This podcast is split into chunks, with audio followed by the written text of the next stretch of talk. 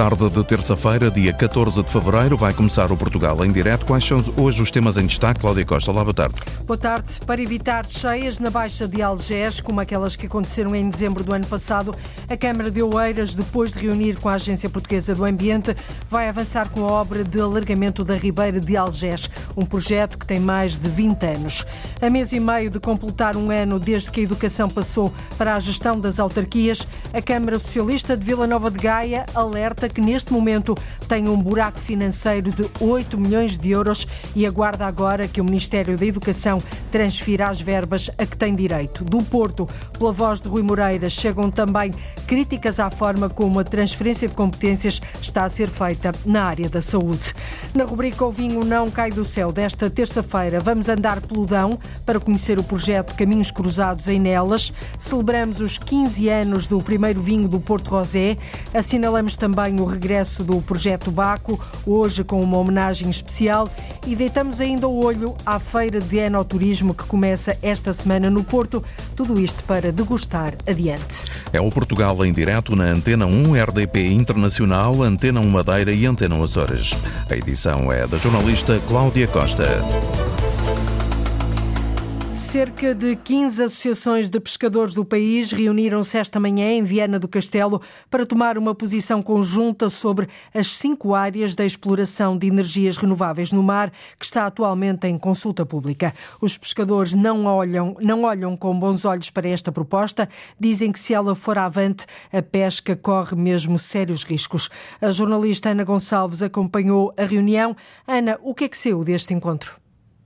Reunidos aqui em Viana do Castelo, os pescadores dizem que está em causa uma área de 320 mil hectares que se sobrepõe a pesqueiros de todas as principais artes de pesca usadas no nosso país. Os pescadores dizem ainda que se as áreas propostas pelo governo avançarem, as comunidades pescatórias estão eh, condenadas a desaparecerem. Francisco Portela é o porta-voz deste movimento associativo de pesca portuguesa. É assim, as comunidades eh, pescatórias estão condenadas a desaparecer desaparecerem se avançarem estas áreas de parques eólicos? Com certeza. É, é, é importante também eh, dizer eh, eh, e mostrar a nossa indignação face ao que foi feito nós uh, uh, estamos todos solidários e indignados com a atitude do Sr. Diretor-Geral, que nos poderia ter consultado antes de apresentar, antes de sugerir áreas de implantação destas, destas plataformas. Obviamente que o que nós constatamos aqui no Norte é que na, à volta da área no parque eólico, a fauna desapareceu.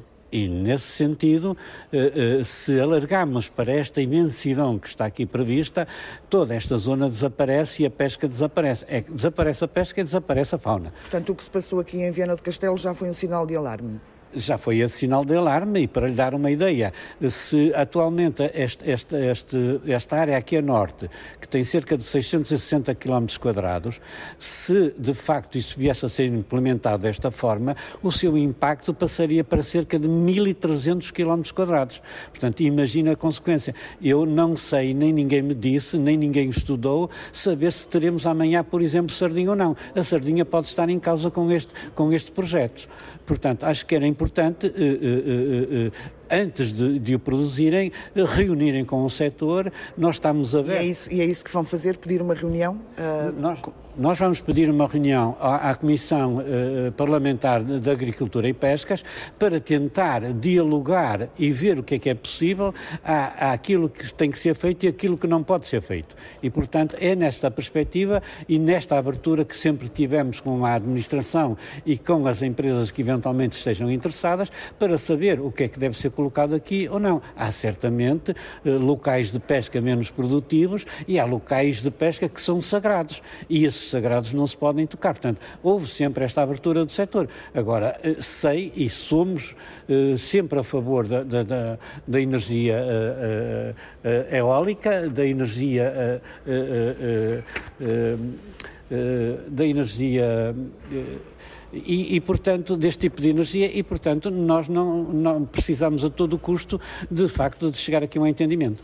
Ah, muito obrigada, Francisco Portela, ele que é o porta-voz deste movimento associativo de pesca portuguesa, que aqui reuniu em Viana para contestar a proposta do governo de criação destes parques eólicos. Ah, vão pedir, queixam-se de não terem sido ouvidos pelo governo e vão pedir agora uma reunião com a Comissão ah, de Agricultura e Pescas da Assembleia da República.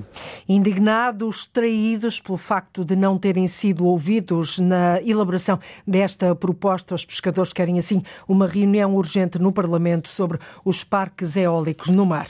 No Conselho de Oeiras vão avançar as obras de alargamento da Ribeira de Algés, um projeto que tem mais de 20 anos. O presidente da Câmara, Isaltino de Moraes, garantiu que a mediatização das últimas cheias de dezembro ajudaram a acelerar o processo. Depois de reunir com a Agência Portuguesa do Ambiente, o autarca de Oeiras diz que está tudo encaminhado para se avançar com a regularização da Ribeira, criando dois caminhos para o curso da água. Paulo Vera é um problema recorrente. Sempre que chove em demasia, a Ribeira de Algés transborda e leva a que a zona baixa fique inundada. Isto acontece há mais de 20 anos, como explica o autarca de Oeiras. Uma das coisas que agrava os travas da Ribeira no, no Largo Condado Augusto Madureira é quando se fizeram as obras de Cril, foi feito o alargamento da secção da Ribeira, daquela zona da Praça Dom Manuel I, até ao caminho de ferro. Mas depois, do outro lado do caminho de ferro, estreita novamente porque ainda não foi feito aquele percurso até à Foz. Portanto, é aquilo uma espécie de jiboia que acabou de engolir um cabrito ou um javali.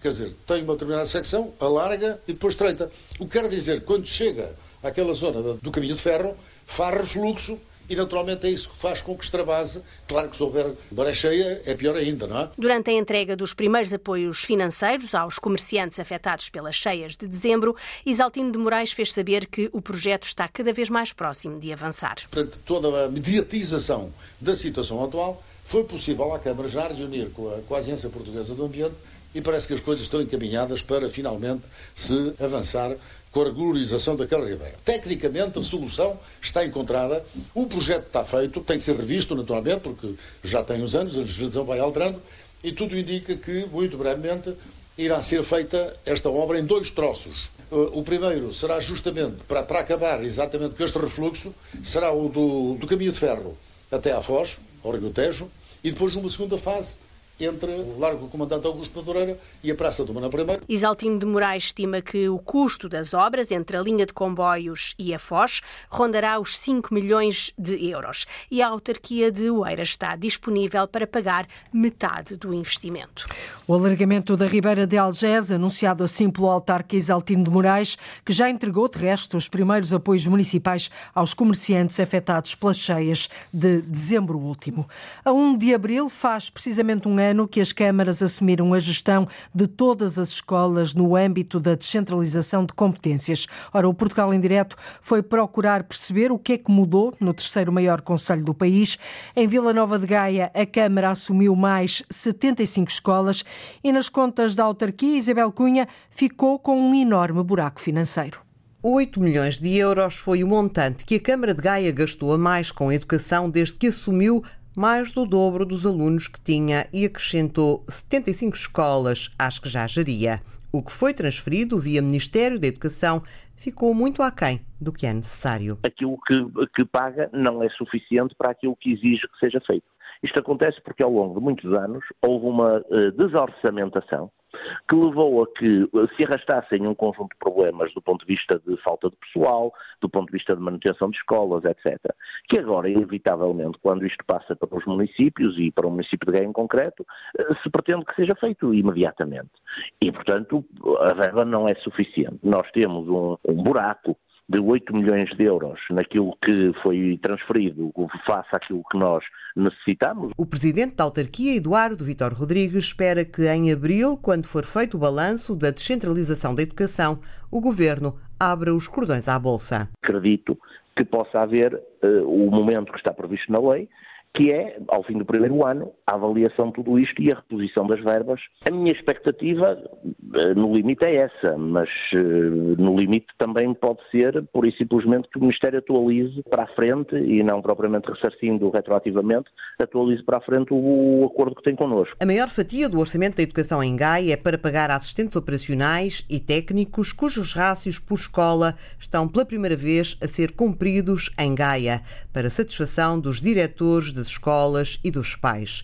António Cunha, da Federação da Associação de Pais de Gaia, espera que outras prioridades, como os polidesportivos nas escolas onde não existem, sejam concretizadas. Vemos como uma necessidade premente, porque, em particular, as escolas que têm maior número de alunos, o espaço que usam nos dias de chuva para o recreio ou para o exercício físico nas aulas. É apenas um polivalente, em que muitas vezes é um polivalente juntamente com a cantina, portanto é um espaço muito diminuto e havendo escolas têm mais de 200 alunos que ficam nos dias de chuva reduzidos a esses espaços. As grandes obras nas escolas estão dependentes de um acordo entre a Associação Nacional de Municípios e o Governo, que ainda não tem calendário nem dotação. Filinto Lima, que representa os diretores escolares de todo o país, espera que o Governo o divulgue o mais rápido possível, pois há mais de 450 escolas a precisar com urgência de grandes obras.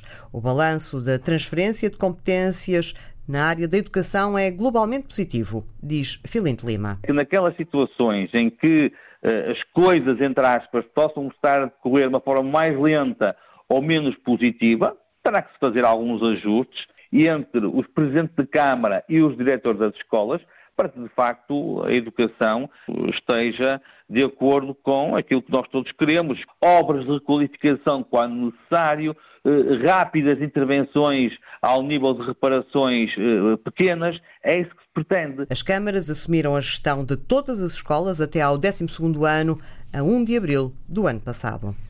Da educação para a descentralização de competências na área da saúde, desta vez foi Rui Moreira a reclamar meios e o respectivo envelope financeiro para as autarquias. Isto durante a apresentação pública do Plano Municipal de Saúde do Porto, que decorreu ontem à tarde.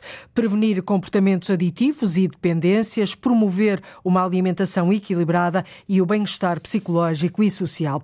Estes são alguns dos desafios do plano, um documento elaborado pela Câmara e pela Universidade do Porto. Porto. A apresentação pública ficou, no entanto, marcada pelos pedidos e pelas críticas do presidente do município, Rui Moreira, ao governo João Vasco. A descentralização de competências em matéria de saúde faz todo sentido, mas o Estado precisa de assegurar que as autarquias têm meios para o fazer. O recado é de Rui Moreira, que aproveitou a presença de Manuel Pizarro na apresentação do Plano Municipal de Saúde do Porto para lançar alguns avisos. Não nos cabe arcar com os investimentos em infraestruturas e equipamentos de saúde que não foram feitos ao longo dos anos. Convém, portanto, assegurar que o Estado vai, como prometeu, proceder à construção e requalificação dos centros de saúde, designadamente com verbas do PRR. As mensagens para o Governo sucederam-se no discurso do Presidente da Câmara do Porto. Importa que, ao contrário do que aconteceu na educação, o Estado não transfira para as autarquias obrigações que não quis cumprir ou não foi capaz de cumprir. O Ministro da Saúde falou depois de Rui Moreira, mas não respondeu aos desafios do autarca. Fê-lo apenas no exterior da sala, a pedido dos jornalistas. Manuel Pizarro mostrou-se otimista relativamente a um entendimento entre o Executivo e o município portuense. Nós ainda nem chegamos a um valor final. Tenho a certeza que quando eu e o Dr. Rui Moreira assinarmos o auto da descentralização, será a transferência adequada de verbas, quer do ponto de vista da visão do Estado Central, quer do ponto de vista do entendimento da Câmara Municipal do Porto. Temos que conversar, dialogar, é isso que é normal numa sociedade democrática. Já do plano apresentado na sessão, ficou a promessa de que as diferentes unidades de saúde da cidade vão trabalhar em conjunto para prevenir comportamentos aditivos e dependências, para promover uma alimentação equilibrada e o bem-estar psicológico e social. Sobre este documento, Rui Moreira deixou uma garantia. Não se trata, pois, e vão poder lê-lo, de uma mera enunciação de boas vontades. Trata-se antes de um documento que estabelece um conjunto de eixos de ação cuja execução será devidamente monitorizada e avaliada. O plano é extenso, os responsáveis asseguram que já está a ser posto em prática. Os pedidos e as críticas de Rui Moreira ao governo. Basicamente é simples explicar. Ui, tanto eco. Onde é que estamos, Alexandre? Estamos na adega do projeto Caminhos Cruzados. E vamos a mais algum lado? Vamos celebrar os 15 anos do primeiro vinho do Porto Rosé. Temos também o regresso do projeto Baco. Temos tempo para tudo? É preciso ter muita técnica. Presumo que sim. Daqui a pouco já vamos servir o vinho não cai do céu. A Madeira vai contar com mais de 11 milhões de euros em ajudas comunitárias, isto ao abrigo do regime específico de abastecimento, chamado POSEI. Esta é uma ajuda financeira que chega a duas dezenas de empresas para apoiar os sobrecustos do transporte de bens essenciais para a Madeira, no fundo, os custos da insularidade. Sem este apoio, Pedro Felipe Costa, mais de uma centena de produtos seriam mais caros. É conhecido por POSEI, o regime de ajudas ao sobrecusto do transporte de bens essenciais para a Madeira. A dependência da região chega aos mais de 90% de uma lista alimentar, como explica a Diretora Regional da Economia, Isabel Rodrigues. Desde os cereais, às carnes, ao queijo, à manteiga, à batata de semente, as frutas enlatadas, frutos concentrados, carnes de coelho ao lebre, o arroz, o azeite, o óleo. A lista tem mais de uma centena de produtos apoiados que seriam muito mais caros sem estas ajudas, como refere Isabel Rodrigues. Um bom exemplo é o caso de determinadas carnes que nós temos, carnes refrigeradas que vêm do sul da América, da Argentina ou do Brasil, carnes de alta qualidade, que de outra forma teriam custos acrescidíssimos ao chegar aqui a espaço da União Europeia, pagando os tais direitos de importação e estando isentos. Nós conseguimos ter essas carnes a um preço muito mais acessível para este ano estão destinados mais de 11 milhões de euros que serão entregues às empresas. E é esse montante global dos 11 milhões,4 uh, que nós temos que, que gerir anualmente, definindo aí as quantidades para cada produto. Aquilo que é pretendido com o POSEI é que as ajudas que são dadas façam repercutir até ao consumidor final. Na Madeira, há mais de 20 operadores económicos que beneficiam destas ajudas. O controlo é rigoroso. O produto na prateleira do supermercado tem que repercutir a ajuda que ele recebeu. Quando o operador pede a ajuda, nós temos faturas que confirmamos se o preço na origem que chega cá qual é, depois a alfândega também verifica em loco, há todo esse registro da mercadoria e nós verificamos se essa ajuda está repercutida depois no preço de venda final do produto. Quando o POSEI foi criado em 1992, as ajudas da União Europeia foram pouco mais de 3 milhões e 600 mil euros e em 2022 já ultrapassa os 11 milhões de euros. Nestes 30 anos, a economia regional já beneficiou de mais de 320 milhões de euros, mas se incluirmos a isenção de direitos alfandegários de países terceiros, então há mais de 544 milhões de euros injetados na economia madeirense. As verbas do programa de opções específicas para fazer face ao afastamento e à insularidade na Madeira. O Centro de Saúde de Valença, no Alto Minho, tornou-se o primeiro do país a disponibilizar consultas de oftalmologia. É uma iniciativa da Unidade de Saúde Local, em parceria com o município de Valença. Ouvido pela Antena 1, o autarca José Manuel Carpinteira considera que prestar melhores cuidados de saúde à população passa sempre por conquistar especialidades médicas para os utentes e que no Centro de Saúde de Valença contam já com diversos serviços clínicos. Eh, desde a endocrinologia, pediatria, psiquiatria, psicologia e outras, não é? E recentemente também oftalmologia. Portanto, isto deve-se, eh, digamos, eh, a um plano estratégico da ULSAM, em articulação com a Unidade de Cuidados de Saúde Personalizados, em colaboração com o município, entendeu-se que esta é uma especialidade que era necessária e, de facto, já está a funcionar e é a primeira, digamos, uma iniciativa piloto da ULSAM e, digamos, é a primeira, é o primeiro centro de saúde do país a ter esta valência médica, para servir os conselhos de Melgaço, Monção e Valença. No Centro de Saúde de Valença vão ser investidos cerca de 2 milhões e meio de euros para obras de requalificação. Depois, mais tarde, irá avançar a construção de um novo edifício numa primeira fase, um investimento de cerca de 600 mil euros, exatamente para requalificar os espaços existentes do Centro de Saúde, nomeadamente uh, a zona de atendimento, enfim, também de, de, de consultórios uh, e, e do, do, próprio espaço também do, do, do, INEM que está neste Centro de Saúde. E, e depois uh, haverá uma segunda, uma segunda fase aí para avançar com a construção de um novo edifício adjacente ao atual Centro de Saúde saúde que, para instalar uh, nesse novo edifício o centro de saúde propriamente dito. José Manuel Carpinteira, presidente da Câmara de Valença, acredita que com estes investimentos ficam assim criadas as condições para que a unidade de saúde do Conselho possa receber mais especialidades médicas. A ambição é reabrir o SAP, o Serviço de Atendimento Permanente. Esta é a Silvia. Este é o Afonso. O mais crescido. E este é o João. Quatro. Todos juntos. É um verdadeiro 31. Pois é.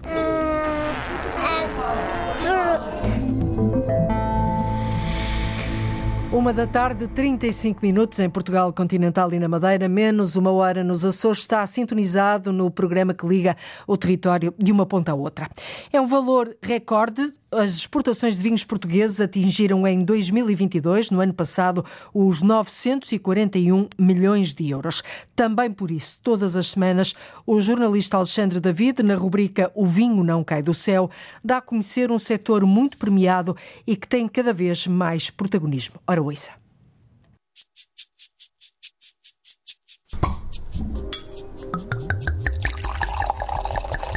O vinho não cai do céu um espaço com muita uva. Sempre fomos um bocadinho mais jovens, mais arrojados do que aquilo que se encontrava no, no Dão. Nós temos um olhar muito aberto para o Dão. E eu acho que essa é a mais-valia de não ter eh, muitos anos de história para trás. Olá, sejam bem-vindos a mais uma edição de O Vinho Não Cai do Céu. Nos próximos minutos vamos andar pelo Dão, vamos conhecer o projeto Caminhos Cruzados, em Nelas, vamos celebrar os 15 anos do primeiro vinho do Porto Rosé, temos também o regresso do projeto Baco, hoje com uma homenagem especial, e ainda vamos falar da Feira de Enoturismo que começa esta semana no Porto, numa organização da revista Essência do Vinho.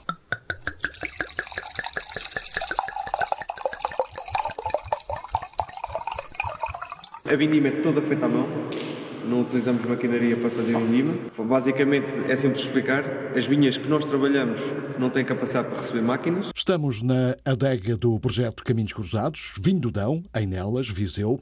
Os números oficiais dizem que o Dão foi a região portuguesa que maior subida registrou em termos de exportação no ano passado.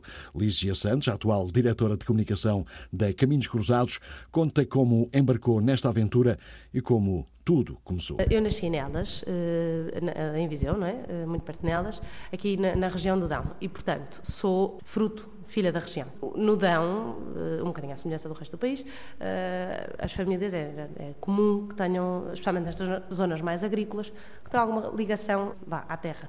Os meus avós, eu não venho de nenhuma família produtora de, de, vinho, sou, o meu pai começou, começou este projeto, portanto eu já serei uma espécie de segunda geração, se bem que começámos isto um bocadinho lado a lado, mas os meus avós tinham de facto alguma vinha, mas uh, tinham uma ligação à vinha, como tinham uma ligação à produção de azeite, como tinham ligação, sei lá, eram agricultores, tinham batatas, tinham uma série de coisas. O vinho uh, era uma delas, era uma coisa muito familiar, uma grande festa anual, não é, com, com a vindima, uh, e, e, isso foi-nos um bocadinho incutido, especialmente porque nós, aos 10 anos, eu saí de Nelas, e, mas mantivemos, estávamos no Porto, portanto mantivemos esta um, proximidade geográfica, vinhamos cá todos os fins de semana, temos cá a nossa família toda, e o vinho um, era um bocadinho uma ligação, não é? À mesa e depois então na, na altura das vindimas foi uma coisa que foi crescendo connosco. Quando a Caminhos Cruzados começou, e começou como uma paixão do meu pai, como eu acho uma razão para ele vir mais uh, a nelas, para ele ter. Uh... Vinha de outro setor completamente diferente, Exatamente. do têxtil. Exatamente, vinha do têxtil e a própria ligação dele ao vinho era uma ligação muito emocional, não é? Era esta eu acho que nós temos todos um bocadinho isso com os produtos da nossa terra, não é? Ele tinha um orgulho imenso no, no, no vinho do, do, Dão e então, como tínhamos de facto algum, um, bocadinho de vinha e como já fazíamos uma vindima, a altura ele achou uh, que devíamos passar de engarrafar o vinho em garrafões, que era como o meu avô toda a vida fez, que era para um consumo familiar, e, e pô-lo numa garrafa para oferecer aos amigos, porque, uh, como nós estávamos no Porto e o meu pai viajava muito, também força do, da área de trabalho dele, uh, passava a vida a falar das, das, virtudes do vinho do Dão e achava que tinha chegado a hora de engarrafá-lo e mostrar um bocadinho essas virtudes. Claro que o primeiro ano que engarrafámos o vinho não era tão virtuoso como é hoje.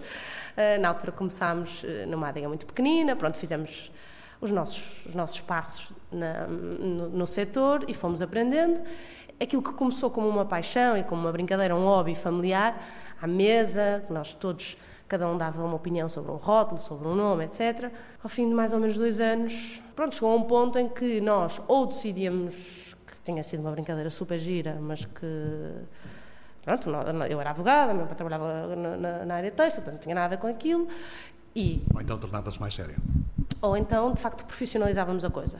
E decidimos profissionalizar. Foi quando então tomámos a, a decisão da construção da adega, onde estamos hoje.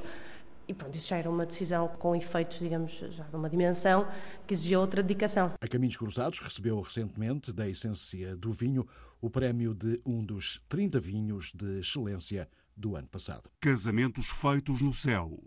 Harmonizações perfeitas entre o vinho e outras artes. E agora sublinhamos o regresso do Projeto Baco, hoje com uma homenagem muito especial e pessoal de Juliana Santos. Esta semana, o Projeto Baco convida-vos a brindar com aquele porto caseiro que têm em casa e brindem com quem mais amam. Brindamos ao tempo que vai, não volta mais. Brindamos às memórias, brindamos ao amor e a toda a aprendizagem tu, Pai, me deste. Esta é uma homenagem a ti.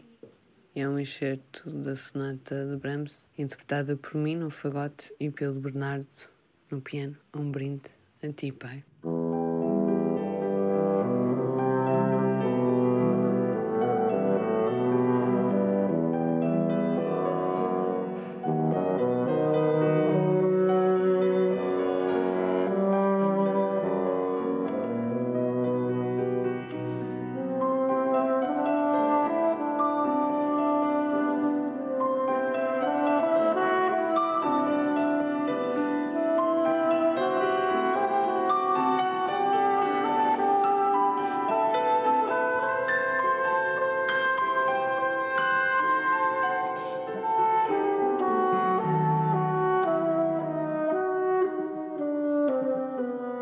Proposta desta semana do Projeto Baco. Os Mágicos.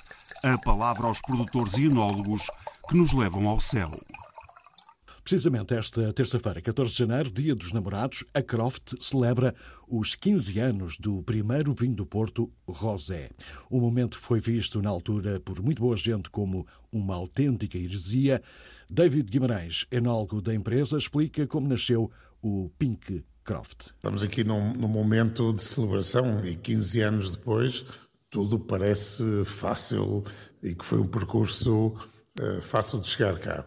Mas a, a, verdade é que isto começou quando me foi desafiado se era possível fazer um Porto Rosé. E como devem imaginar, num setor com 300 anos de história, inovar com um vinho do Porto completamente novo é, foi um desafio. Os, os rosés, do modo geral, do, do, mundo do vinho, já estão da moda há algum tempo. São é, muito fáceis de beber, é, são informais. Para o vinho do Porto, isto era uma grande oportunidade para entrar nesta, nesta categoria de vinhos. E foi isso que me debrucei em fazer. Foi uma abordagem a pegar da minha experiência que eu trouxe da Austrália, onde eu me formei em enologia, para uh, fazer uma abordagem de novo mundo, pegar em, em uvas de zonas do Douro que uh, até aqui não tinham grande potencial para, para categorias especiais de vinho do Porto e aproveitar estas uvas pela sua frescura, pela acidez e fazer um, um Porto Rosé, que é um Porto que se quer que seja jovial, muito fresco, muito atrativo. E foi assim que, uh, que foi criado o Croft Pink. E quando veio para o mercado, foi uh, com muita surpresa que pessoas uh, viraram-se para mim com espanto e disseram: David, tu fazes grandes vintage, grandes vinhos do Porto que têm um reconhecimento mundial. Como é que é possível que fazes um, um Porto Rosé, uma coisa tão fácil, tão, tão, tão oposto aos vintage? E para mim, eh, para mim foi muito fácil responder que um, ehm, onde um, um Porto Vintage é, é, verdadeiramente uma coisa histórica, uma coisa única, é preciso muita experiência para o fazer Mas para fazer um grande rosé também é preciso ter muita técnica e saber fazer um, um vinho com a qualidade que este tem.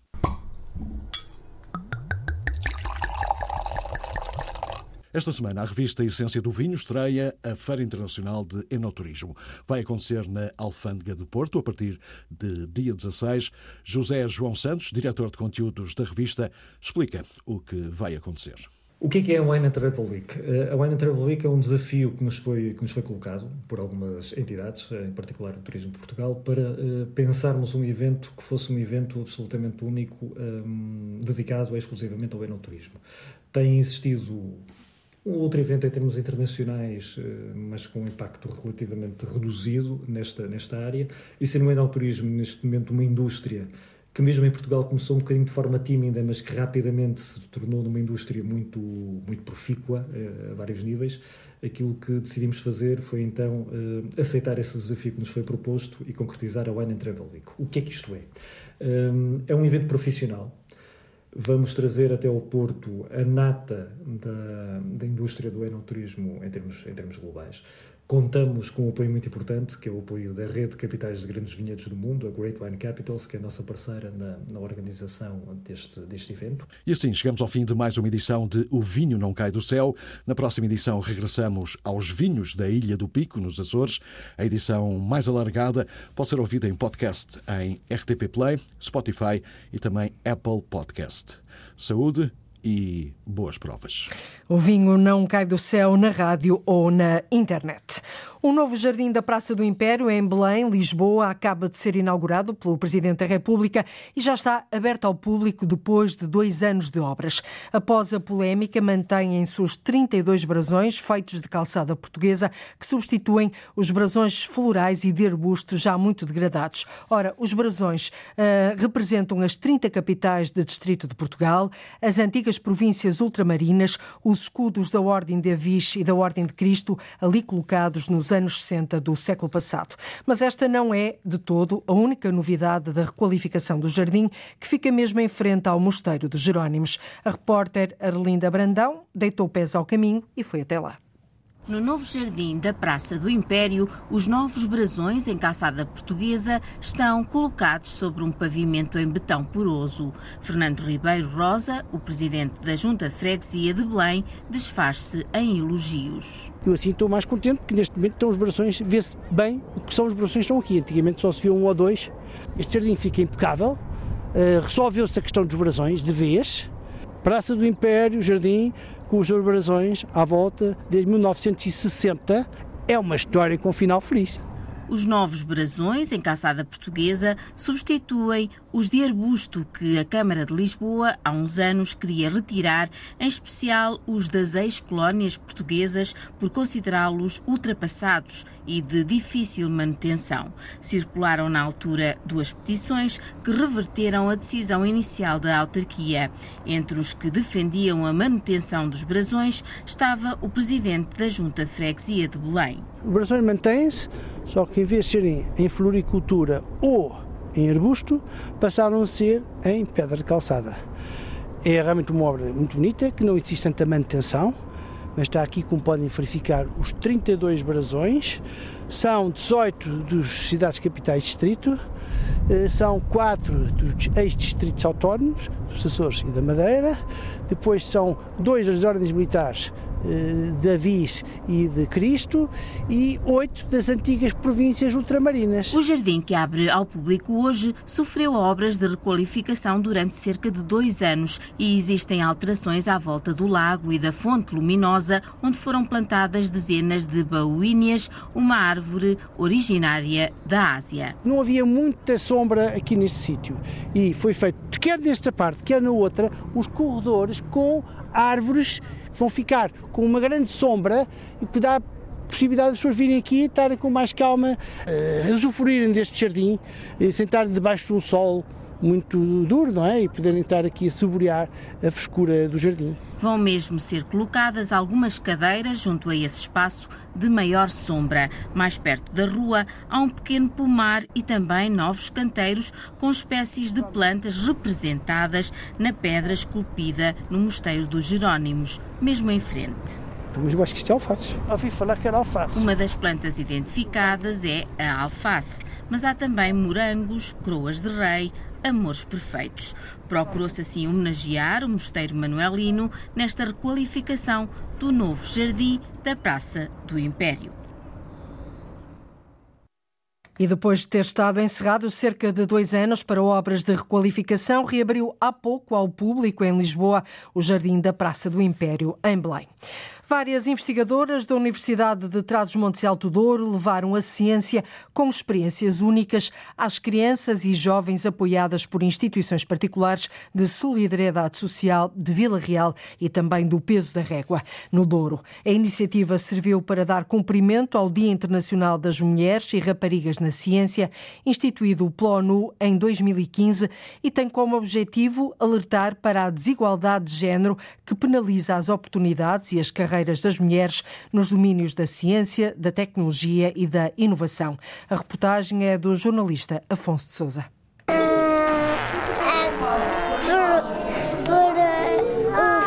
No Infantário 31 de Vila Real é um verdadeiro 31. É ali no meio de 16 pequerruchos, com 2 e 3 anos, que a investigadora da UTAD, Silvia Afonso, tenta falar de ciência. Queres, queres? Três? Olha, filho. Anatomia de uma árvore, as raízes de uma planta vistas à lupa ou caroços de cereja a apoiarem são curiosidades que a cientista leva aos pequenos irrequietos. E a mudança de cor das flores também. Nós temos aqui umas flores muito bonitas, não são? De que cor são estas flores?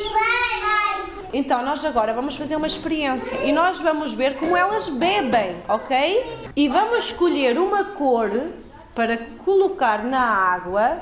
Se a água for vermelha, a planta vai ficar de, a flor vai ficar de que cor?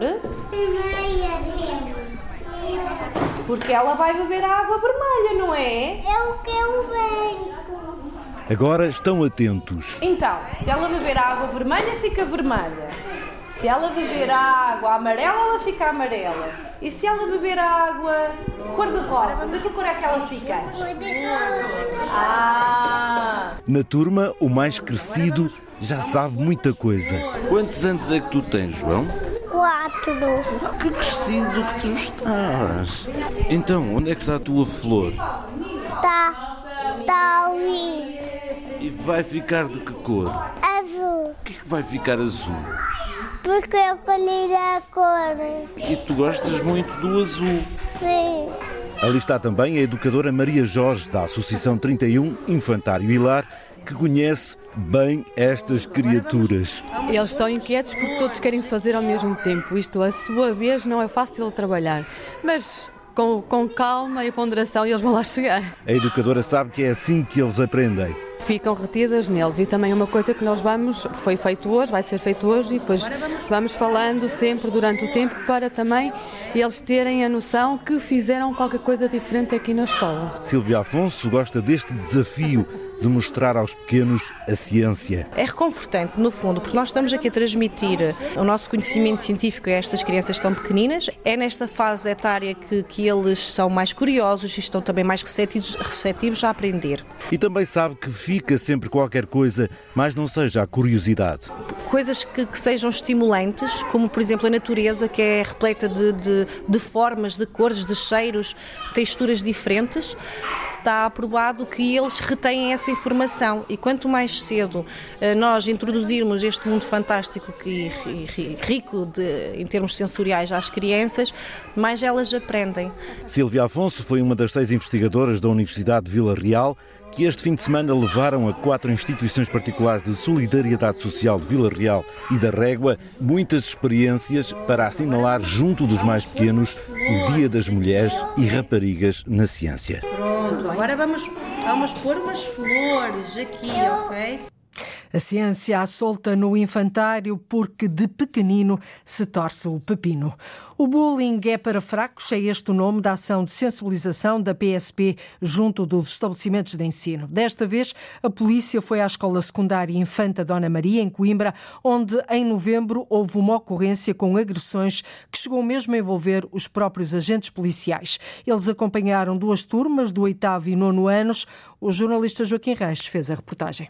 Escola Secundária Dona Maria, uma quarentena de alunos do 8 E e 9 D presenciam a ação de sensibilização da PSP Bullying é para fracos. Vão vendo breves filmes de apoio e escutam os comentários dos agentes. Traduzido para português, bullying é provocação, implicância, coação, perseguição, intimidação, assédio físico ou moral, até por internet todo um conjunto de situações que, segundo o agente coordenador Firmo, não exime os menores de responsabilidades. Temos de ter muita atenção, está na nossa lei e nós temos que respeitar porque poderemos ser punidos e o facto de vocês serem menores de 16 anos não quer dizer que não possam ter uma punição por isso. Ana e Valério são delegados de turma e esta não é uma questão que lhes seja desconhecida. Nunca presenciei nenhuma que ocorresse dentro da escola. Fora, sim, conheço um ou dois casos. Acho que as pessoas devem ajudar e estar atentas a isto para evitar que aconteça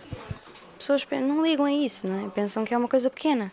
Mas coisas pequenas vão se multiplicando e multiplicando e multiplicando e crescem até coisas em que a pessoa já não aguenta mais. E é importante nós termos essa percepção. Para a professora Rosa Oliveira, o bullying é uma realidade que extravasa a própria escola. Existe bullying onde existem miúdos e onde existe diferença e tentativas de afirmação. Por várias vezes, problemas aqui no exterior, mesmo em frente à escola, já de alguma gravidade. Isso, como é que é visto aqui dentro? Essas situações preocupam-nos, mas a questão é que aqui se juntam miúdos de todas as escolas. Num dos últimos episódios, uma das agredidas nem sequer era aqui da escola. O convívio é bom, mas às vezes a coisa dá para o torto. Um caso que, segundo segundo a subcomissária Margarida Pereira, está na base desta ação da polícia. Um acontecimento que teve um grande mediatismo, foi necessário a nossa intervenção e a partir daí, em conjugação de esforços com a direção da escola, agendámos estas ações e neste caso eh, tentamos que eh, os alunos adquiram algum conhecimento e algumas ferramentas para detectarem situações de bullying ou cyberbullying e que possam denunciar e possam ajudar quem estiver dentro destas situações. Havendo necessidade de estar atento aos casos de bullying em que ninguém pode ficar indiferente, talvez seja necessário voltar a recuperar o adágio popular de que, para educar uma criança, é necessária toda a aldeia. Mais do que uma frase, o bullying é para fracos. Este é um alerta, um abanar de consciências, uma ação de sensibilização que está a percorrer várias escolas do país.